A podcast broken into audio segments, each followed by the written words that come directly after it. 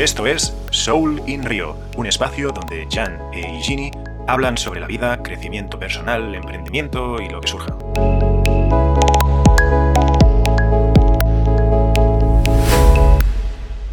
Muy buenas, Jan. ¿Cómo estás? Mi querido Igini, aquí. Esta es una grabación medio rara porque ya teníamos la grabación de ayer, pero por problemas técnicos nos quedamos en el aire. Sí, sí, la de ayer la tengo ya editada. Tengo que subirla. Al final duró unos treinta y pico minutos, pero bueno, hoy podemos retomar. Y mm, igualmente hay bastantes temas en el tintero. Hoy he tenido la sesión con la coach, que te lo quería comentar también, y tú me estás hablando de unos libros de emprendimiento, así que chicha, hay, ¿no? Tela para cortar, tenemos. Así es, así es, así es.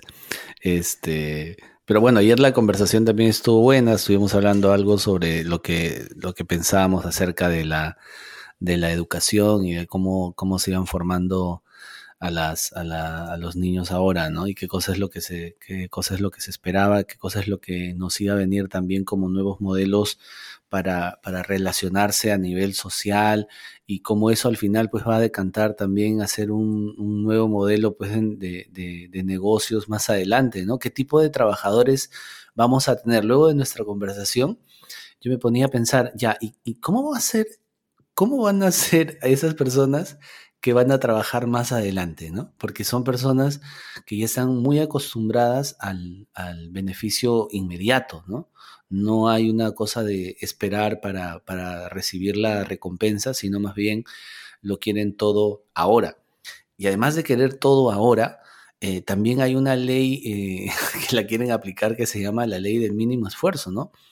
Es decir, sí. que además de, de quererlo todo ahora, ¿cómo hago para tener todo eso con el mínimo esfuerzo y además que el beneficio sea muy alto, ¿no? Que me permita viajar, que me permita conocer nuevos lugares, que no quiero estar estancado en un mismo sitio, que quiero conocer otras culturas, que quiero conocer otra gente, que necesito más tiempo para mi vida social, ¿no? Entonces yo lo voy experimentando con mi hija, que tiene pues 6, 7 años, como sabes, y a ver, brother, yo a su edad no le decía las cosas a mi papá o a mi mamá que ella me dice ahora, ¿no? Y entran en unas, en unos, eh, llegan a unas conclusiones eh, a, tan a, tan temprana edad que a mí me, me, vuela la cabeza y digo yo, pero esa vaina a mí no se me ocurría. ¿No? Y claro, y tiene mucho sentido por toda la cantidad de información que tienen ellos a la mano ahora con el YouTube y con obviamente también las conversaciones que se van desarrollando de los adultos en estas épocas, donde los adultos también tienen otro tipo de información y donde los educadores también manejan otro tipo de información. Entonces están ellos reventados de información y claro, van llegando a conclusiones que uno llegaba pues cuando estaba en tercer año de secundaria o segundo año de secundaria, estando recién en primer grado de primaria. ¿no? Entonces decía, ¿en qué terminará todo, todo esto? ¿no? ¿Cómo la empresa, digamos, normal podría eh, eh, mantenerse en el tiempo con trabajadores tan diversos y, con un pensamiento tan distinto a lo que venían eh, acostumbrándose? Más o menos por ahí iba un poco mi reflexión el día de hoy que dejaba en el colegio a Alba. O sea, tampoco acostumbrados al sacrificio, ¿no? Porque al final esto, bueno, mmm, por ejemplo, yo soy la segunda generación que no ha tenido que sufrir en casa, pues, sacrificio derivado de la guerra o limitaciones, ¿no? Por ejemplo, en el caso de mis padres ya fueron baby boomers, ¿no? Que se llama, que fue Ajá. la explosión demográfica en España y ya nacieron pues con una situación estable en el país, crecimiento, que se formaran, se formaran las familias grandes, numerosas, que podían, mira, si escuchas petardos es que hoy es la, el día de la rebella de San Juan y se yeah. tiran petardos. Hoy esta noche se tiran muchos petardos. No sé, ¿En Perú también se hace yeah. esto? ¿Qué hora, ¿Qué hora estás allá? ¿Siete de la noche? No, bueno, son las cuatro y media, cuatro y media de la, de la tarde. Lo que pasa es que los niños ya están ah, con okay, los petarditos. Okay, okay. Todavía estás de tarde.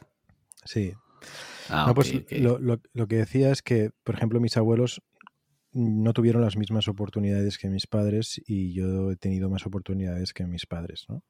Y cuando naces en abundancia de oportunidades, ves que los temas en casa son bastante superficiales, son muy eh, enfocados en lo material.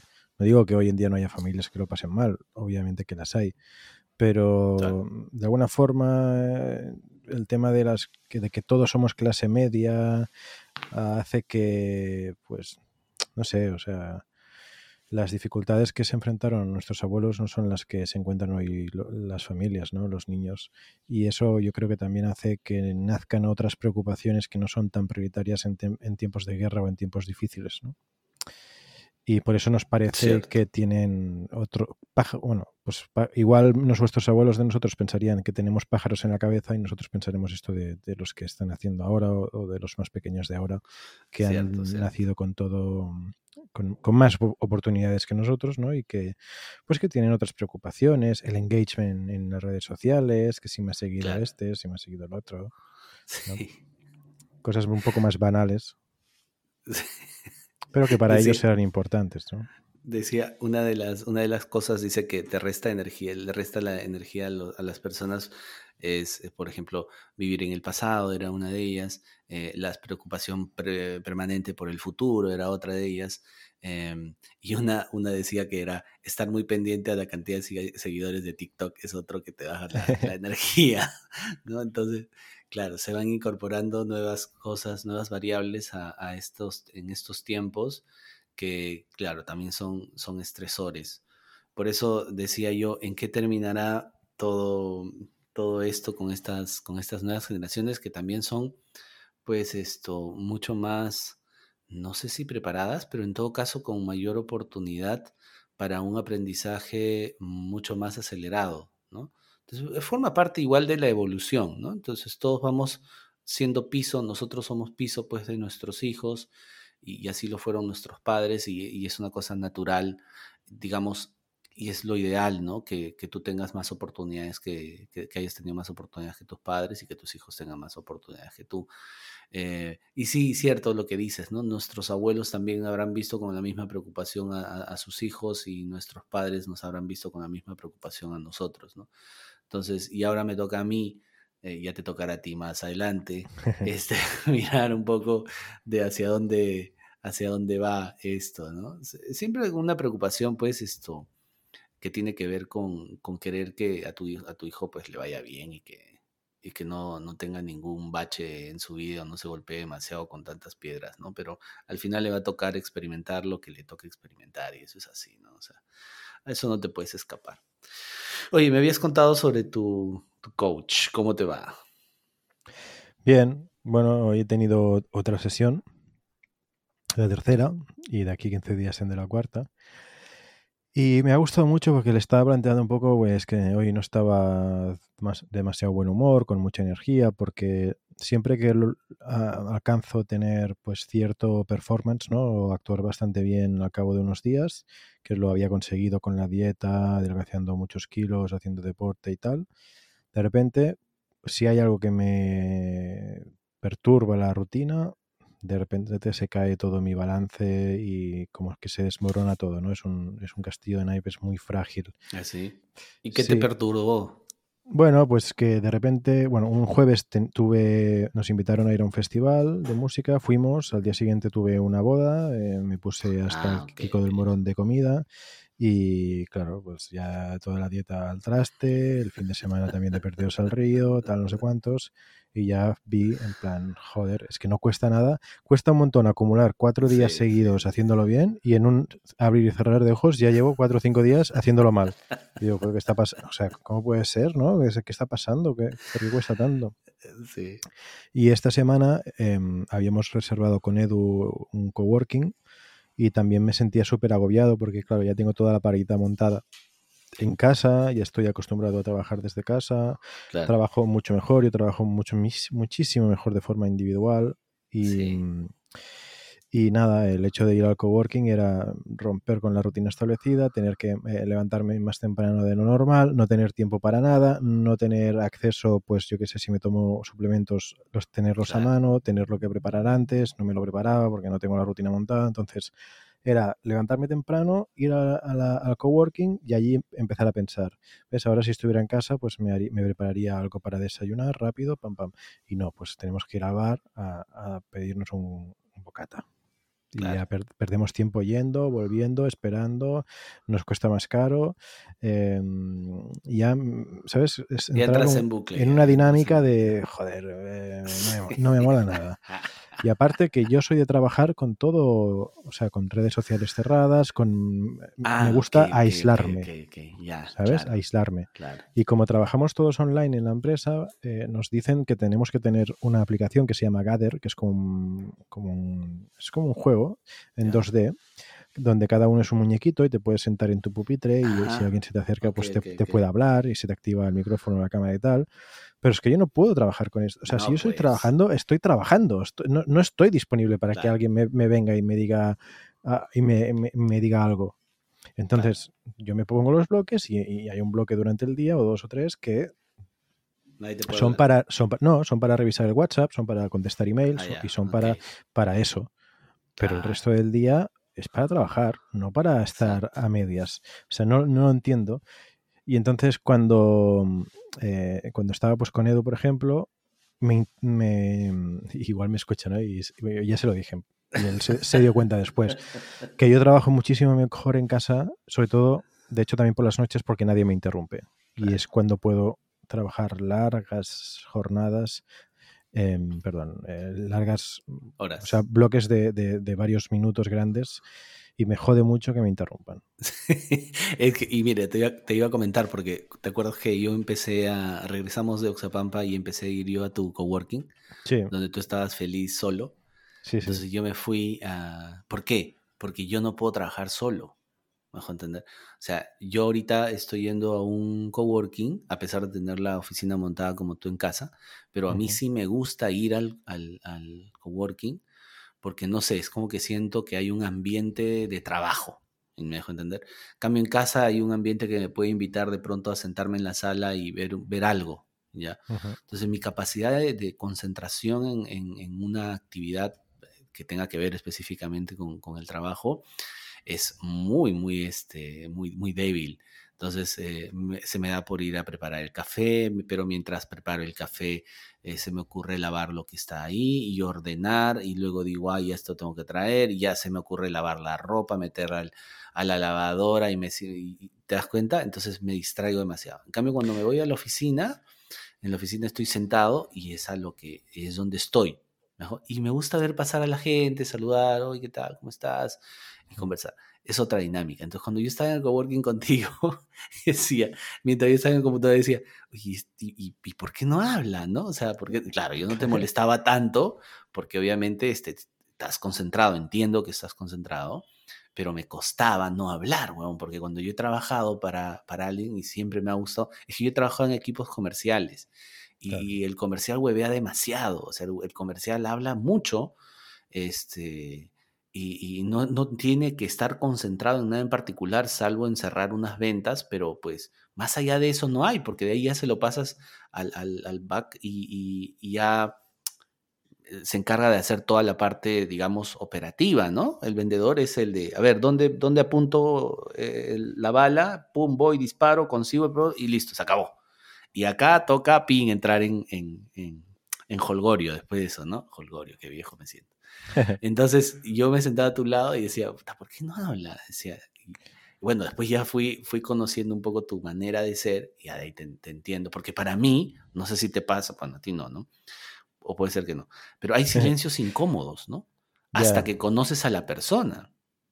Luego los silencios, cuando estás acompañado de una persona, cuando, cuando esa persona es de tu, de tu confianza, son agradables. ¿no? Porque entiendes que la persona no quiere hablar, pues. Es como cuando estás en pareja y te toca hacer un viaje de siete horas, no vas a hablar siete horas con la persona porque quieras entretenerla. Hablarás lo que te toque hablar y el resto es, es, son los silencios naturales, ¿no? O sea, ya luego te fui, te fui conociendo. Y cuando me dijiste, yo sería feliz en una, en una montaña sin nadie y solo con internet, dije, ah, claro. es, que es, es que es eso.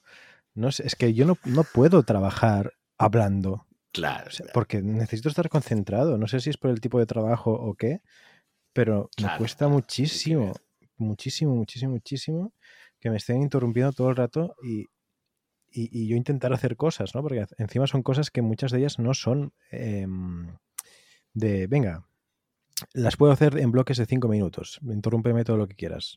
Muchas de ellas necesito tener un, proceso de concentración de 10 minutos, 15 minutos, meterme allí, e, entender todo bien y es como si estuviera haciendo malabares, ¿no? O sea, primero empiezo a hacer malabares, no me sale, no me sale, no me sale, y por fin ya pillo el truquillo, estoy haciendo malabares con muchas em, pelotas, y a la que me despistas, ¡pum! Vuelta a empezar. Joder. Sí, claro. ¿no? Y, a mí me gustaba que, que, que vinieras al coworking porque me hacías compañía aunque no habláramos. Claro, claro. Y yo, sentía la compañía, o sea, yo sentía la compañía, igualmente hablábamos, pues, eh, pues yo qué sé. Vamos Eventualmente, claro. vamos a hacer un café, venga, va, pues vamos a hacer un café, ¿no? Eso sí que me gusta. Lo que pasa es que, me he dado cuenta de que al trabajar desde casa soy menos workaholic. Y me explico. Ya, ok. Em, lo que tú decías, el ejemplo de la lavadora o de hacer cosas de la, de la casa, eh, a mí me supone un plus. Porque si yo fuera al coworking, a mí me gusta, eh, tipo el coworking que estábamos en Lima, me gusta estar allí, me siento muy a gusto, tengo el cafecito, me gusta, tal, ¿no? Eh, pillar agua. Pero lo que pasa es que dejo, ¿no? Abandono ciertas tareas que, sí que puedo hacer cuando estoy en casa, como por ejemplo poner una lavadora. O por ejemplo, de repente sale el sol, veo que, hay sol y digo, ostras, me apetece salir a correr, voy a salir a correr, ya al toque, sin pensármelo, ¿no? Porque al final sé que estoy trabajando todo el día. Y como sé que estoy trabajando todo el día, pues en, ciertos momentos puntuales, pues puedo dejar de trabajar, aprovechar un break y en lugar de hacer un break, que sería pues ir a tomar un café, pongo una lavadora. O eh, salgo a correr. O me preparo unas tostadas con, con aguacate para desayunar, ¿no? Cosas que no podría hacer de otra manera. O seguir una rutina de tomarme suplementos. Tengo, tengo como seis potes de suplementos, ¿no? de, de, pastillas de vitaminas, que si omega 3, el multivitamínico, el colágeno, el magnesio, ahora que estoy corriendo, ¿no? Pues todo esto no lo puedo hacer. O sea, debería tener una rutina súper establecida en, en, el coworking, demasiado rigidez, ¿no? En casa me da mucha flexibilidad y, y, tengo pues estas, estos bloques de horas muy intensas donde nadie me molesta y avanzo muchísimo en todo. Por eso le comentaba eh, ayer precisamente, le decía, mira, yo hoy no voy a ir a... O sea, ayer le dije, mañana no voy a ir al coworking porque es que avancé muchísimo. Cuando acabamos de grabar el podcast dije, Edu, me voy, tío, que me estoy agobiando. Estoy, no estoy en mi hábitat, no estoy bien, me voy a casa. Y en casa estuve trabajando hasta casi las, sí, las 12 de la noche y avancé mucho más en todo el tiempo que estuve en casa que en el tiempo que estuve en el coworking. Porque es que me pongo la musiquita, es como un ritual, ¿no? Soy, En ese sentido es donde estoy adaptado. Claro, y, la idea es estar a gusto, pues, para que puedas avanzar. Sí. Y nada, esto se lo comentaba a la, a la coach y también le he dicho lo que me cuesta levantarme por las mañanas. Le he dicho que el, mi horario ideal es levantarme tipo a las 11, 12 e irme a dormir a las 4 o 5 de la mañana. Cuando hacía ese horario, Yo cuando hacía ese horario me levantaba sin reloj, sin despertador por la mañana, me levantaba descansado, habiendo dormido. A las 5 de la mañana no tenía sueño, me iba a dormir al toque. Y cuando no sigo este horario y me tengo que levantar más temprano, me, cuesta mucho irme a dormir, eh, me levanto muy cansado, no descanso, estoy todo el día medio, medio adormecido. Y le he comentado, ¿no? En plan, oye, es que estoy intentando levantarme más temprano por la mañana, me gustaría eso. Y me dice, hombre, puede ser que a ti te vaya mejor trabajar de noche, o sea, no todo el mundo es igual. Y yo le decía, ya, pero es que, a ver, el ser humano está preparado, está pensado para seguir los ritmos circadianos, ¿no? Creo que se llama, o no sé, los, los eh, ritmos del sol, de levantarse cuando sale el sol y de irse a dormir cuando se va, porque también influye en todo el tema de la melatonina y todo esto, ¿no?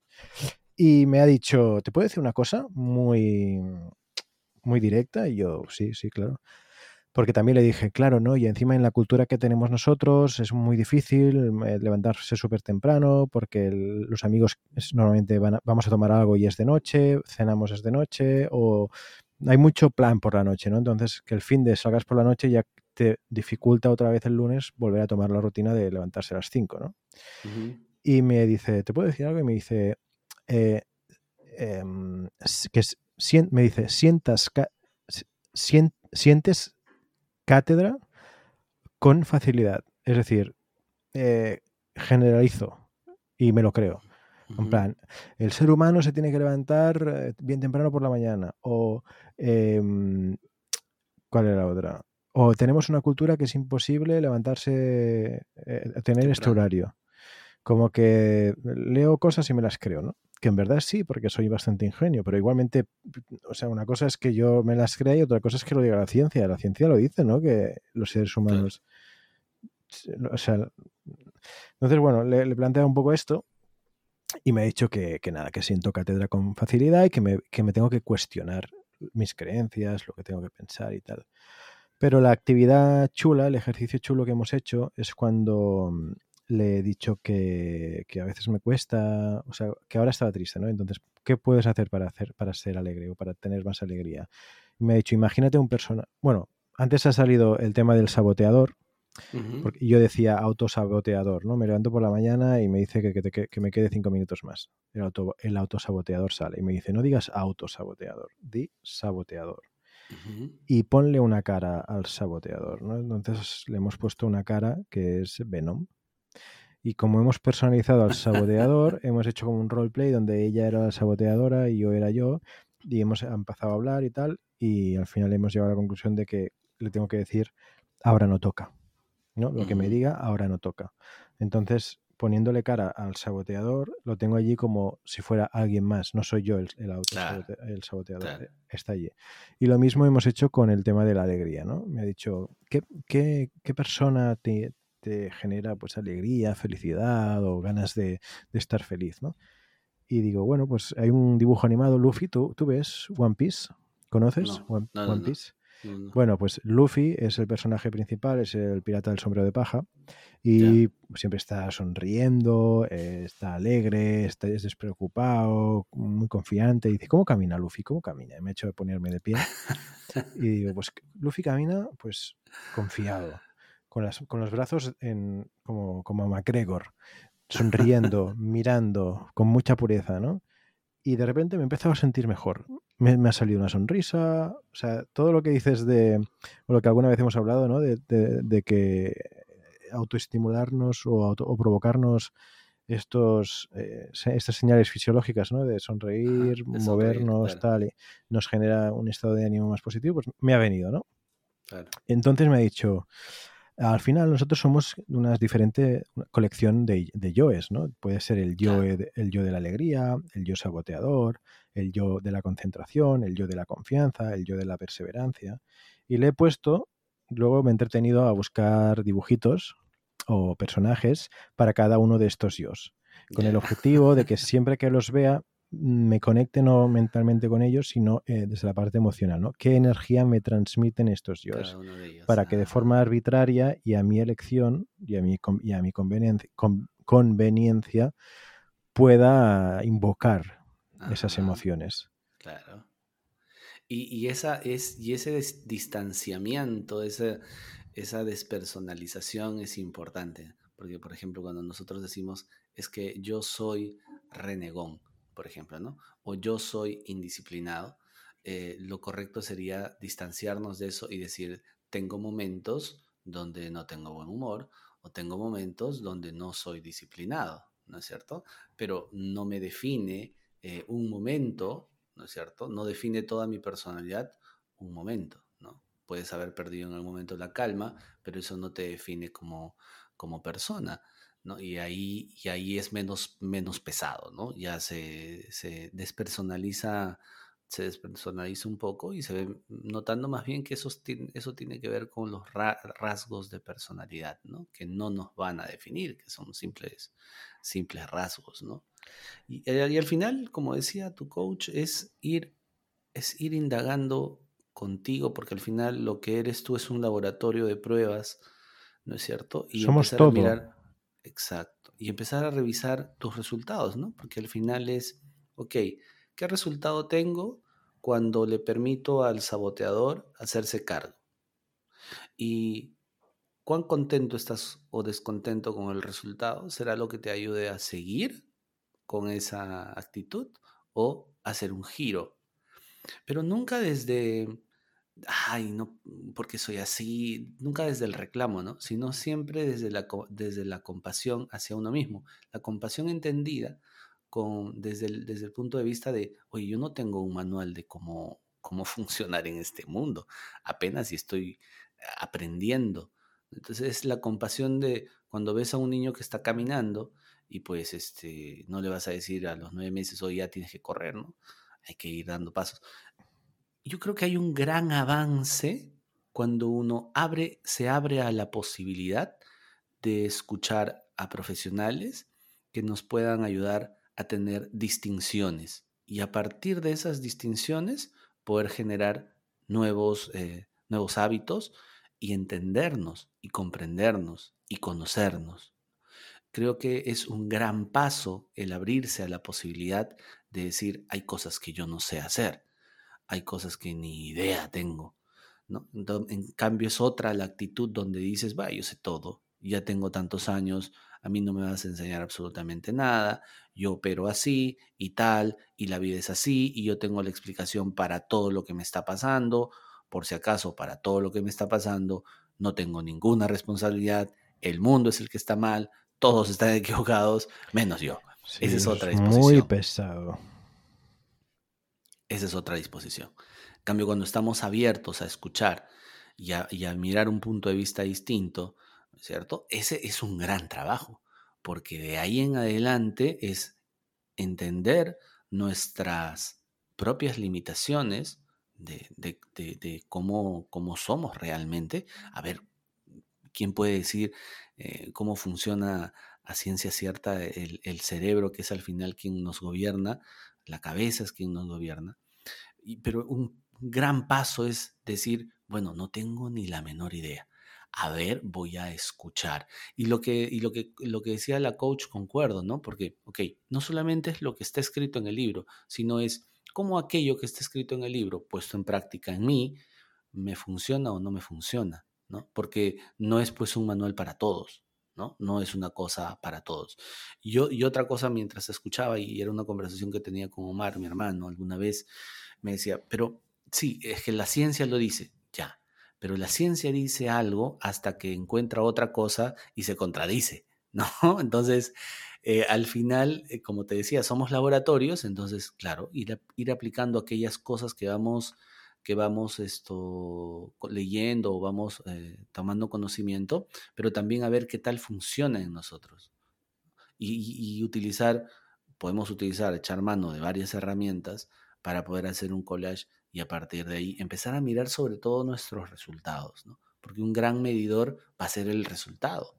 ¿no? simplemente seguir la práctica al pie de la letra, sino cuál es mi finalidad de seguir esta disciplina, ¿no? O de seguir las herramientas de esta disciplina. ¿Cómo sé? Ah, ok, ¿cuál es el resultado que buscaba? Ah, necesito esto, ok, vamos a ver si aplico eso y me funciona.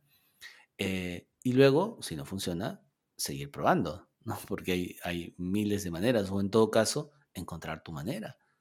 Y a partir de ahí, porque, a ver, para que tú trabajes contento, tienes que encontrar tu propia, tu propia manera, tu espacio, y ya lo has encontrado, ¿no? Tu espacio es en soledad, eh, apartándote de las redes sociales, no queriendo distractores y eventualmente juntarte con algún otro ser humano para cruzar algún tipo de palabras. sí, sí, esto no está, no está de mal. no, y, lo, que, lo, último que has dicho es muy importante, ¿eh? y esto lo explicaba Peter Drucker que lo comenté en, el, eh, Momento Zenkai, que es lo de gestionarse a sí mismo. Decía que las empresas están agarrando a gente no, están, están generando gente mediocre, centrándose en las debilidades de cada uno, intentándoles eh, ayudar en las debilidades, en lugar de crear personas excelentes, potenciando sus puntos fuertes.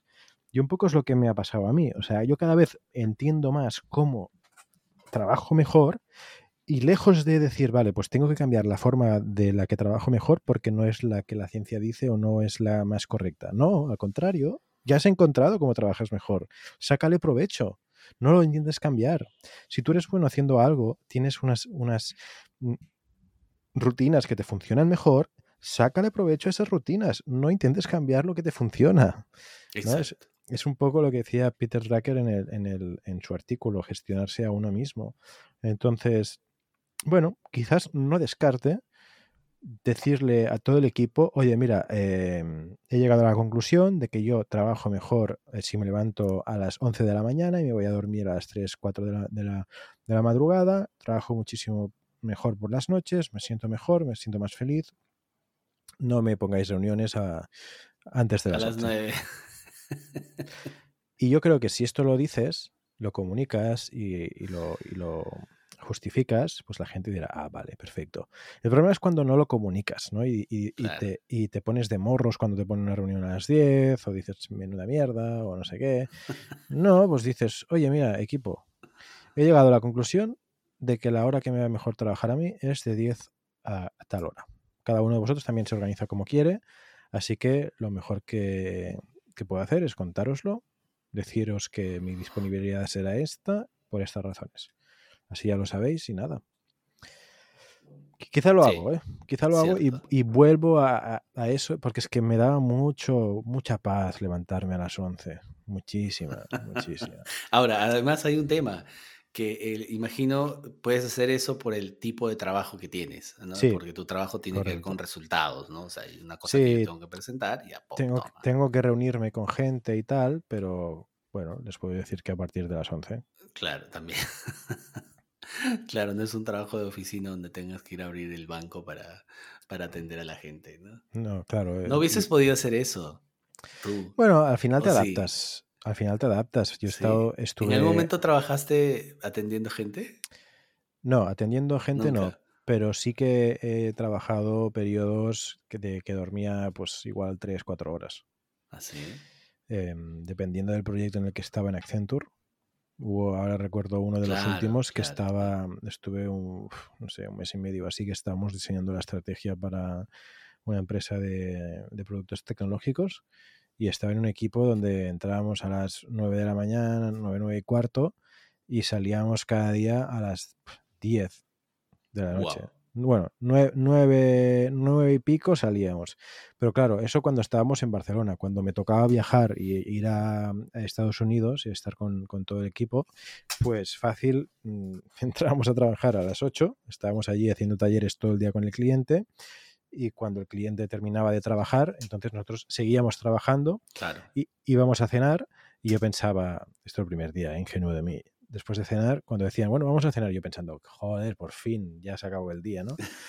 y, y, y, mientras íbamos a, a cenar, el, el, líder, el jefe, el socio decía, bueno, y después, ¿dónde podemos trabajar? ¿En, ¿Seguimos en el hotel o, o, o, hay algún, o, en, allí mismo en el restaurante o, en, en, algún sitio? ¿no?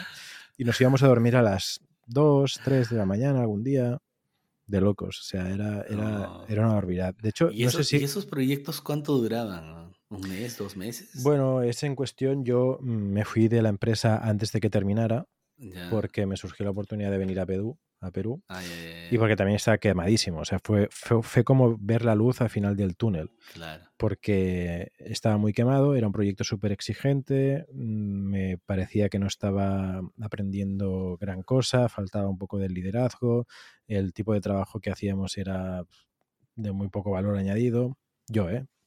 Eh, que era básicamente ir actualizando cada día los PowerPoints con lo que se había hablado en los works, en los talleres con el, los clientes, no sé. Ah, okay, okay.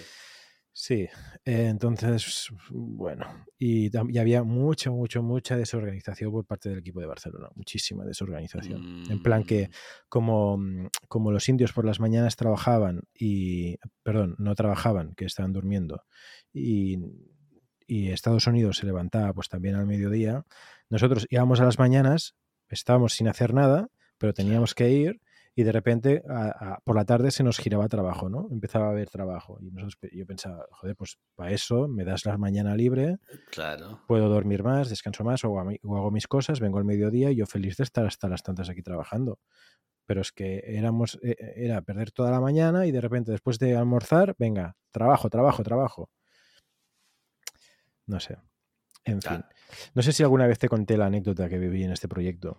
No, no, ¿cuál? Estaba, estaba en Boston y, y allí, pues bueno, eh, fuimos una semana, el, el, fin de semana me, me tocó trabajar y la siguiente semana, pues yo me debía volver a, España, porque ya se acababan mis, mis dos semanas en Estados Unidos y yo me, en principio me regresaba a España.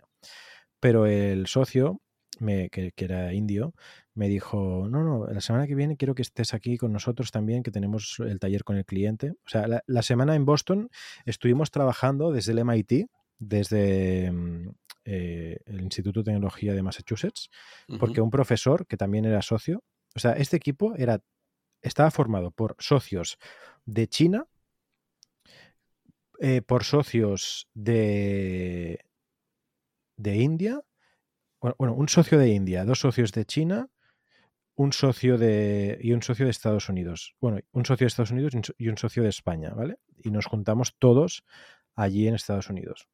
En, porque el cliente, bueno, ahora ya, ya supongo que lo puedo decir, ya han pasado muchos años, era Lenovo, ¿vale? Y mm, el tema era que, pues, en, India la cultura es de trabajar muchísimas horas, ¿no? La jornada laboral fácil igual es de 12 horas o así. Y mm, ya, ya me he perdido. Ah, bueno, sí. Pues fuimos a Boston a trabajar con, con el líder de supply chain, que, había escrito libros, una eminencia, ¿vale? Se llama eh, David Sinchilevi, que está en Google y tal. O sea, luego buscas y sale eminencia, profesor del MIT en temas de supply ah, chain. Y, él era el que, pues, estábamos en su oficina, yo pensando, hostia, no habré estudiado en el MIT, pero al menos habré trabajado, ¿sabes? y, y nada, muy guay, muy, chula la experiencia. Él nos ayudó a diseñar toda la estrategia, o sea, nos daba las, indicaciones para diseñar la estrategia de supply chain de este cliente.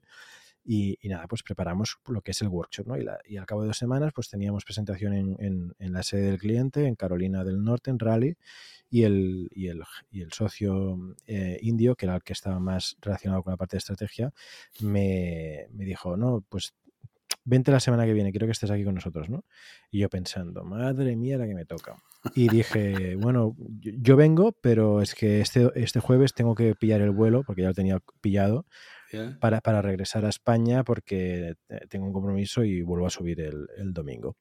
Solo, o sea, hice esto solo para descansar, porque sabía que si volvía el jueves podía tener las horas del vuelo para dormir, porque es que llevaba dos semanas durmiendo nada y menos, y sabía que el fin de no me tocaba trabajar, que si me quedaba allí con ellos, el, fin de seguro que trabajo. Trabajo, Entonces me comí pues todo el vuelo de vuelta, que era eh, Boston hasta Barcelona, que eran unas 6-7 horas, un poco más, 8 horas, para volver a subir al cabo de dos días a, Carolina del Norte, pillando un, vuelo el, el domingo y llegar a Raleigh, a Carolina del Norte, pues también. Siete, yo, que tú me quedaba, o sea, decía que tenía el vuelo, pero me quedaba durmiendo en un hotel en Estados Unidos. Ya, pero eso, eso implica.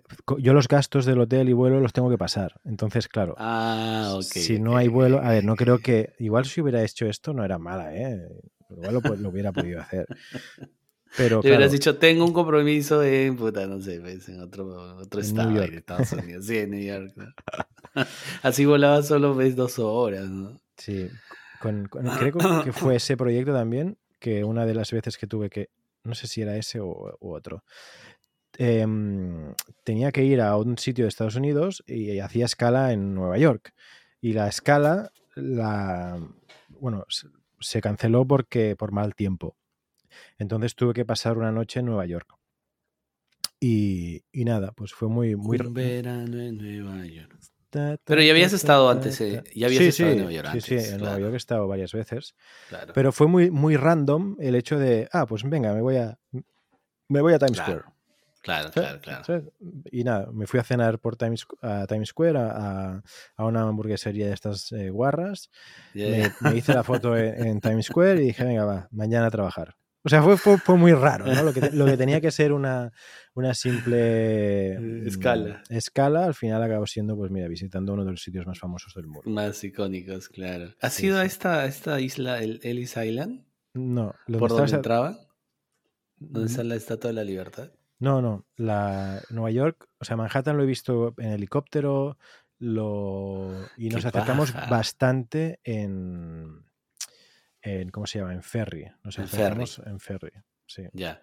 Pero, no bajaste, no hiciste el tour, eso. No, no, no. Mm, El Empire State sí subiste. Sí, ahí sí que he subido dos veces. Ya. Yo también soy O sea, a mí me gusta. Bueno, los museos, ¿no?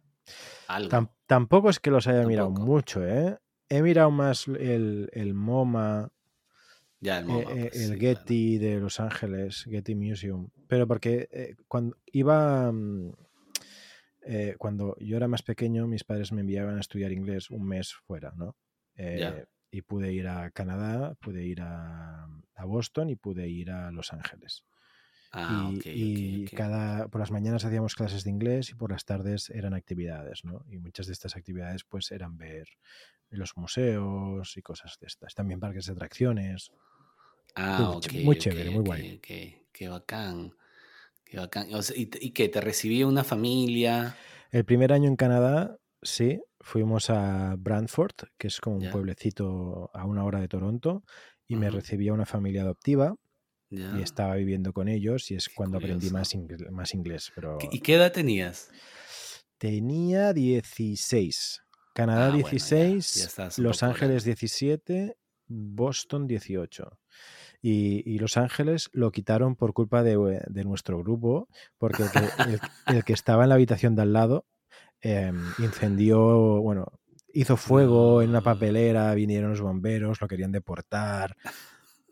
Ah, para mí, la mejor, el mejor verano de estos fue Los Ángeles.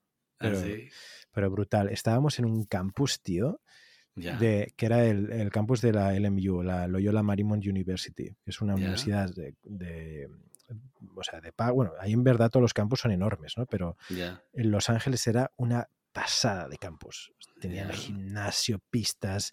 Estaba allí, vía Kobe Bryant, estaba haciendo su campus de Kobe Bryant estábamos conviviendo con deportistas, con, gente de, la universidad, o sea, una, pasada. Una, locura. pasada. Y el campus era súper bonito, muy cool, arriba de una colina. No sé. Y luego también que el, buffet yo flipé allí, ¿no? E, era un buffet para desayunar, para almorzar y para, y para cenar. Luego fuimos a visitar, eh, pues, eh, el, ¿cómo se llama? El Parque Universal, el, Six Flags creo que también lo visitamos allí en Los Ángeles.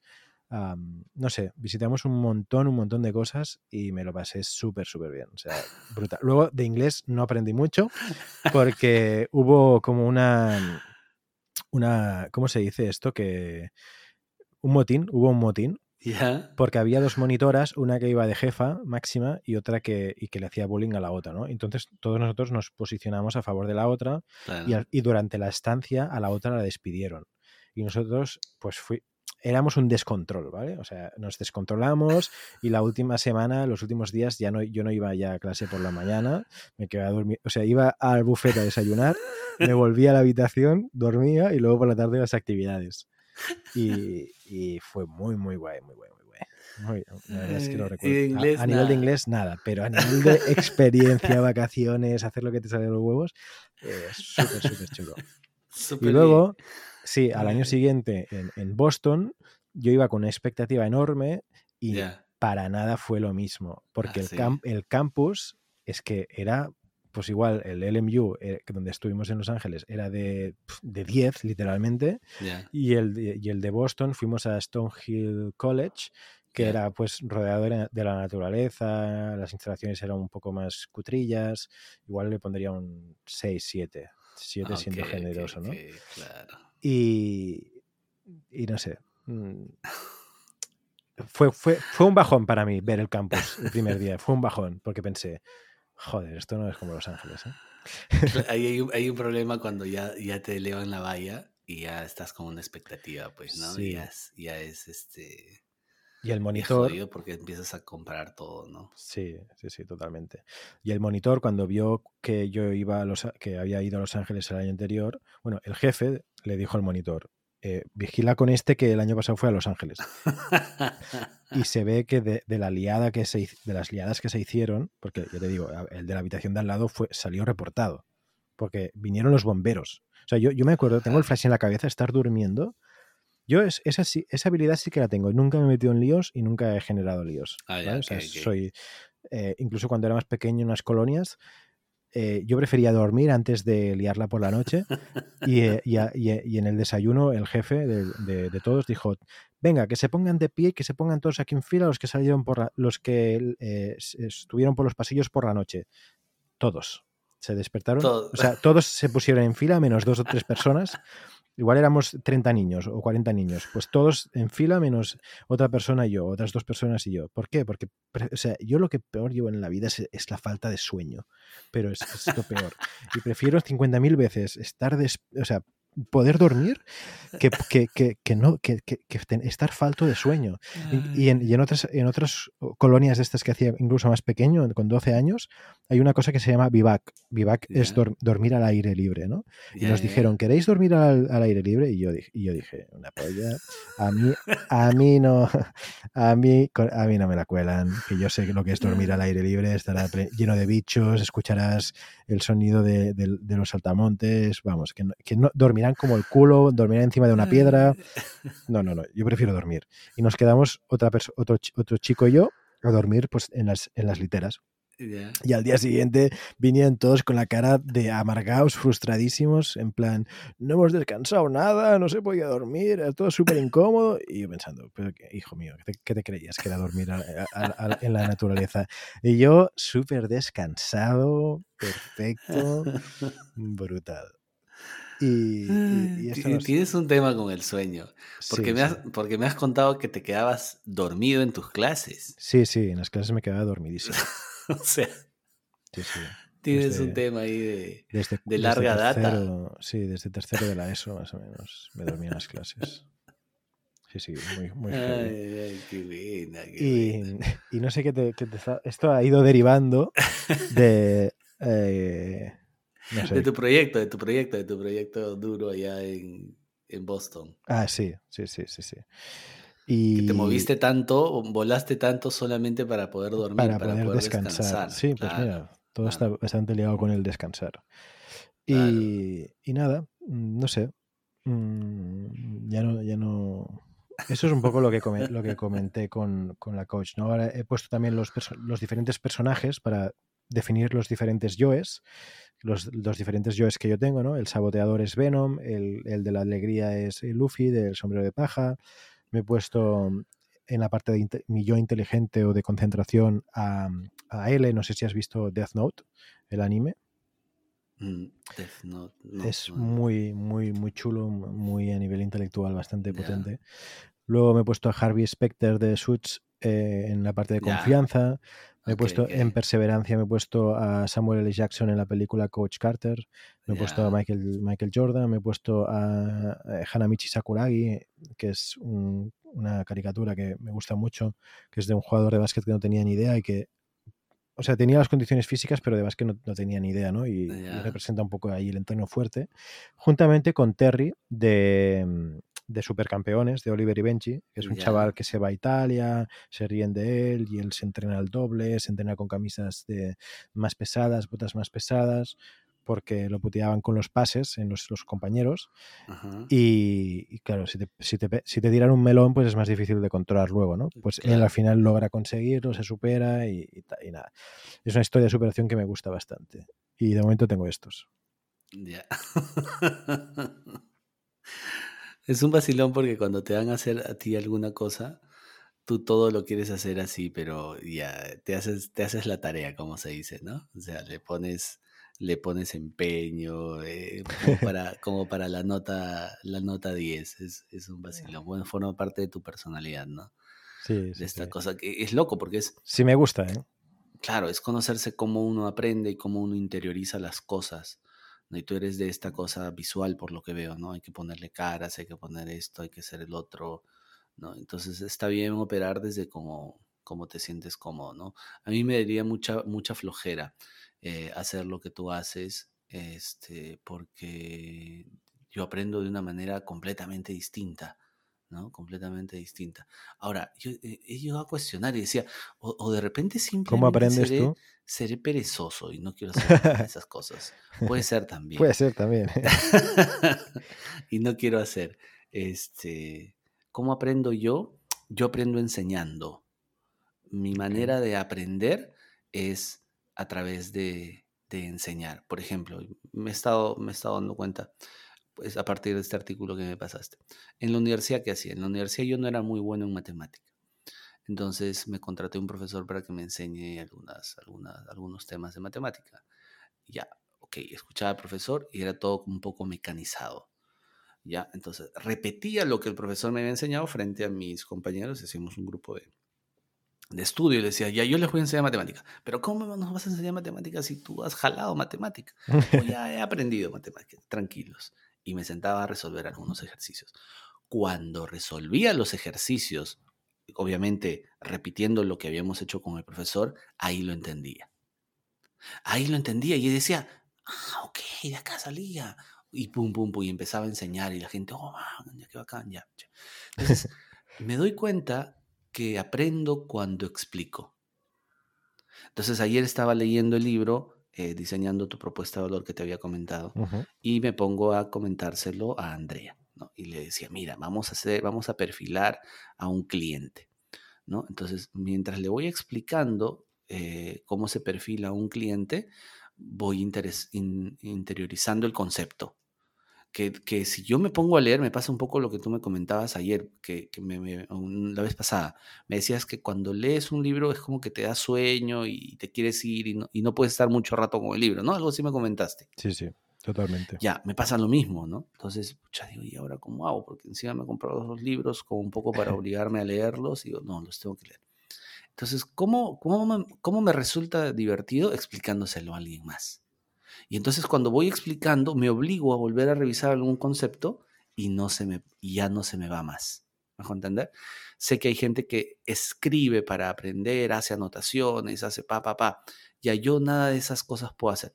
Pero si ya me paro para explicarte, mm, se me queda, no se me olvida, eh, memorizo, tengo buena memoria y, me, va, me, va, bien. Por ahí aprendo, por ahí aprendo yo. Entonces tengo ahí un tengo ahí una, vocación de enseñar, una cosa así.